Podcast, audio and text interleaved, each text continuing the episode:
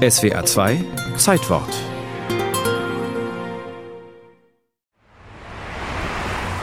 Wer durch den Elbtunnel fährt, ahnt nicht unbedingt, wie viel Aufwand im Hintergrund nötig ist, um die Sicherheit zu gewährleisten. In jeder Röhre sind 16 Kameras verbaut, die sind zoom- und schwenkbar und drehbar, so dass wir fast jeden Millimeter erkennen können. Erklärt André Poggendorf von der Tunnelbetriebszentrale.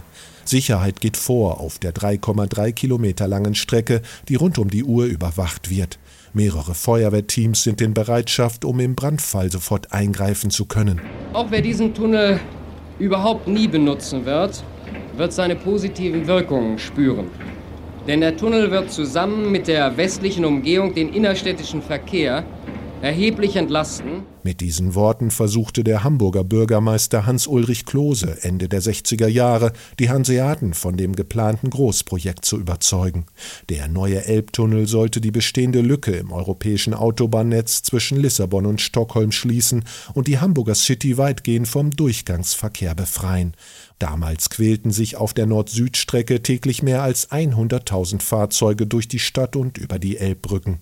Zwar gab es noch den alten Tunnel, der 1911 in Betrieb ging, dieser war jedoch nicht für derartige Automassen konzipiert worden, sondern sollte es den Hafenarbeitern ermöglichen, zu Fuß zu den großen Werften zu gelangen. Fahrzeuge müssen dort erst mit einem Fahrstuhl hinunter transportiert werden, eine umständliche Prozedur. Im Sommer 1968 begannen die Bauarbeiten für die spektakuläre Unterwasserstraße, von der mehr als ein Kilometer unter dem Flussbett der Elbe liegt. Wir sind mit unserem Mikrofon in die Unterwelt Hamburgs hinabgestiegen. Bis zu 50 Meter unter dem Elbhang von Othmarschen frisst sich die größte Schildvortriebsmaschine der Welt durch eiszeitliche Erdschichten, durch Mergel, Sand und Glimmerton. 1100 Meter sind in mühevoller Arbeit zurückgelegt und es geht jetzt um die letzten 20 Meter. Die Tunnelröhren bestanden aus acht fußballfeldgroßen Betonelementen, die man in einem extra trockengelegten Hafenbecken vorgefertigt hatte. Anschließend wurden sie mit Schleppern auf den Fluss gezogen, in eine ausgebaggerte Rinne abgesenkt und am Elbgrund zusammengeschweißt und abgedichtet. Für die Anwohner war die technische Meisterleistung freilich kein Vergnügen.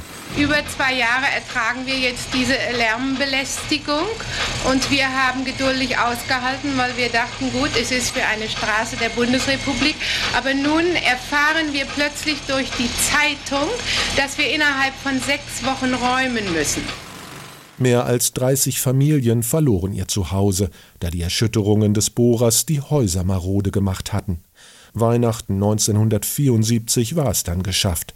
Mit einem großen Volksfest feierten die Hamburger die Fertigstellung und durften zunächst als Fußgänger das neue Jahrhundertbauwerk begutachten. 27 Meter unter den Fluten der Elbe spazierten heute rund 100.000 Schaulustige durch die Tunnelröhren. Zwei Wochen später gab der damalige Bundeskanzler Helmut Schmidt die Unterwasserstraße für Autos und Lkw frei, die sich fortan nicht mehr durch die Hamburger City quälen mussten. Wir Hamburger waren auch immer stolz auf das, was unsere Väter und unsere Großväter schon zustande gebracht hatten.